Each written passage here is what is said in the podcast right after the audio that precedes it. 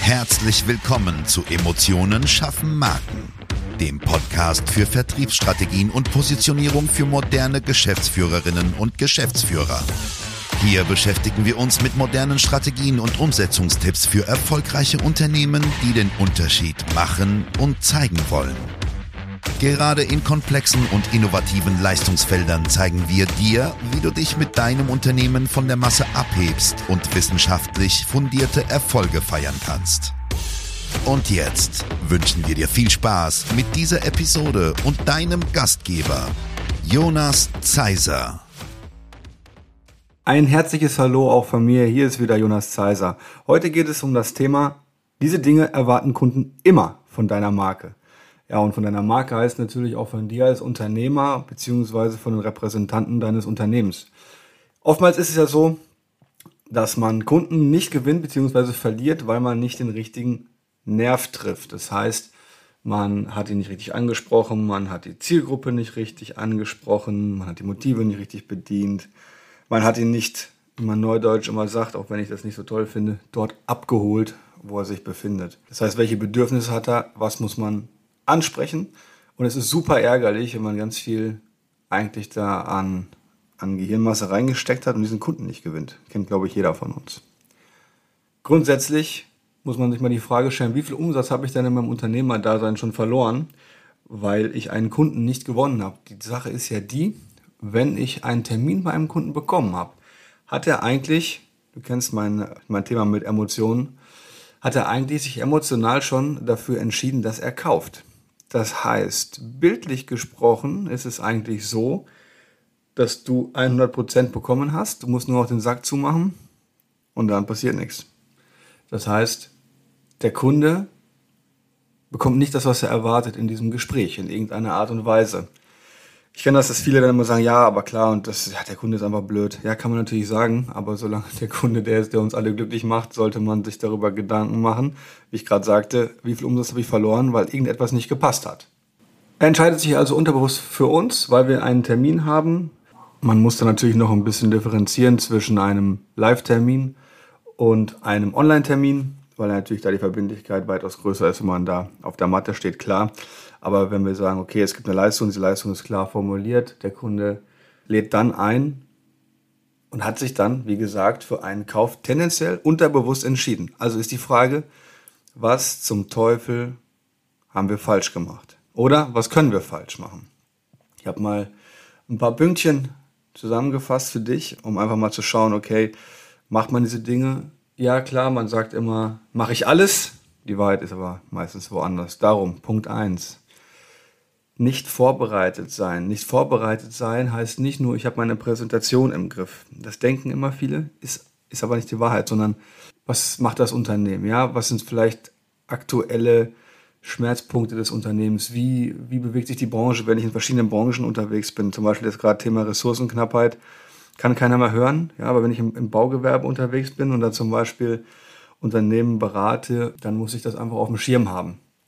Ja, denn am, am Ende des Tages möchte sich der Unternehmer gegenüber verstanden fühlen. Und wenn er unterbewusst merkt, immer unterbewusst, ne? ich sage immer, beziehungsweise gibt es auch Studien drüber, alles, was man bewusst wahrnimmt, ist ein Fehler einer Matrix.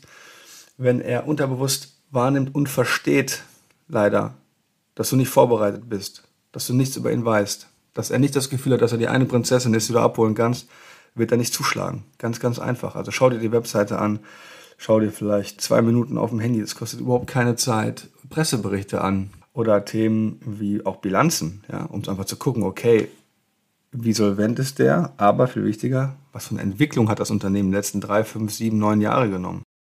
Punkt Nummer zwei, zielgruppengerechte Ansprache. Ich selber bin ACDIS zertifiziert, das ist so ein Vierfarbsystem, da gibt es 500 Dinge, die das ersetzen. Es hat mir aber sehr geholfen, zu wissen, wie ich mit meinem Gegenüber kommunizieren kann.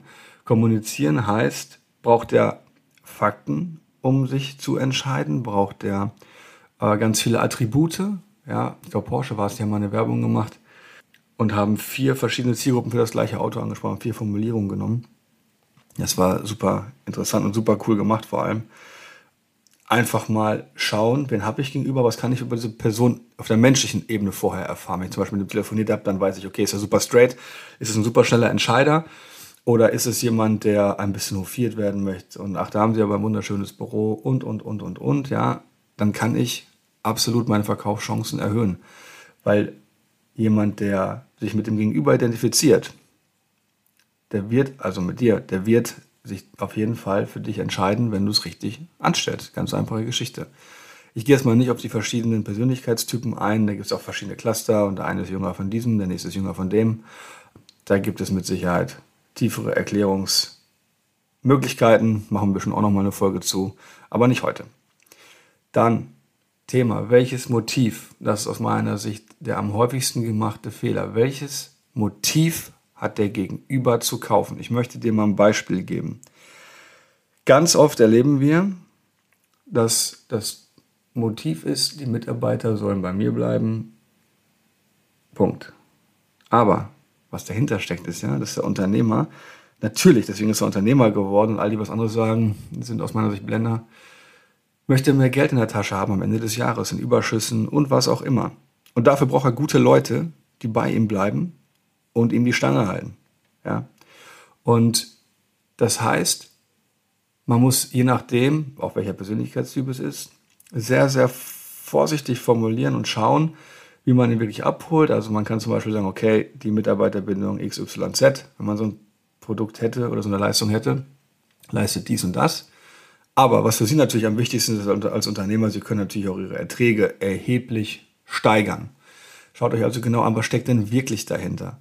Ja, oder ist es jemand, der überhaupt nicht mehr nach Hause kommt, weil er bis 23 Uhr arbeitet? Dann sagen wir, okay, schau doch mal, das ist doch nicht das Leben, was man sich wünscht, sondern wir haben hier wirklich eine Lösung konstruiert, die schon 2000 Mal funktioniert hat, damit du um sieben mit deinen Kindern am Tisch sitzt und mehr Geld verdienst. Ja, weil das ist, dieses ökonomische Thema ist immer wichtig und zwar aus dem Grund, weil es Sicherheit gibt. 80 Prozent aller Menschen haben Sicherheitsmotiv. Ich sage mal, in Deutschland sind es über 100 Prozent. Ich weiß nicht, warum das hier so ist. Wir haben da anscheinend ein extremes Bedürfnis. Schaut euch genau an, wie holt ihr ihn ab, in welcher Sprache. Auch so Themen wie Attribute. Ja, moderne Unternehmen machen dies und das. Wollen Sie der Unternehmer sein, der allen anderen einen Schritt voraus ist, weil Sie über herausragende Technik verfügen? Wollen Sie jetzt schon die Branchenmethoden von morgen kennenlernen? und so weiter. Ja? Also schaut euch genau an, wie ihr Formulierung wählt und ob das für den Gegenüber dann auch wieder passend ist. Ja? Ein weiterer Punkt ist aus meiner Sicht das Versprechen von Ergebnisqualität. Wir erleben das so oft, gerade im Marketing, wenn ähm, ja, Leistungen erklärt werden. Und wird gesagt, okay, können Sie mir das garantieren? Dann wird immer gesagt, nee, kann man nicht. Marketing ist Versuchen. Das stimmt auf der einen Seite, aber ich sage auch ganz klar, wenn man nicht hinter seiner Leistung stehen kann, dann kann man natürlich auch nicht sagen, ja, natürlich klappt, das hat immer geklappt. Ja, dass mal irgendwas passieren kann, das hat, das hat nichts mit Dienstleistung oder Produkt zu tun. Das ist überall so, weil überall, wo es Menschen gibt, gibt es Herausforderungen. Wenn man vorher transparent gearbeitet hat, ja, dann ist alles in Ordnung. Ja. Und dieses Thema Transparenz, das spielt nämlich genau damit rein, wenn ich drumherum laber, was das Ergebnis meiner Leistung ist. Wie will ich denn dann jemanden davon begeistern, wenn ich selber nicht begeistert bin? Und deswegen zeigt dem Kunden klare Ergebnisse, zeigt ihm Testimonials, sag, hier hast du ihn mal von meinem, von meinem Lieblingskunden, den kannst du anrufen, cooler Typ oder coole Dame, der wird dir schon sagen, ähm, wie es gelaufen ist. Ja, am besten ist es natürlich, wenn man dann valide Zahlen hat, weil du weißt, das Gehirn entscheidet sich emotional, braucht aber nochmal Fakten, um dann diese Entscheidung zu verifizieren. Also in diesem Sinne, jetzt weißt du, welche Dinge Kunden immer von deiner Marke und von dir als Unternehmer erwarten.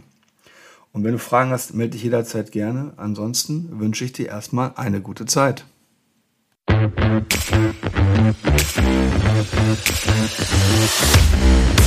Schön, dass du diese Folge gehört hast und wir wünschen uns natürlich, dass du einige wichtige Impulse mitgenommen hast. Weitere Informationen zu uns und zum Podcast findest du auf unserer Webseite unter www jjzeiser.de. Wenn wir dir helfen können, sprich uns gerne an.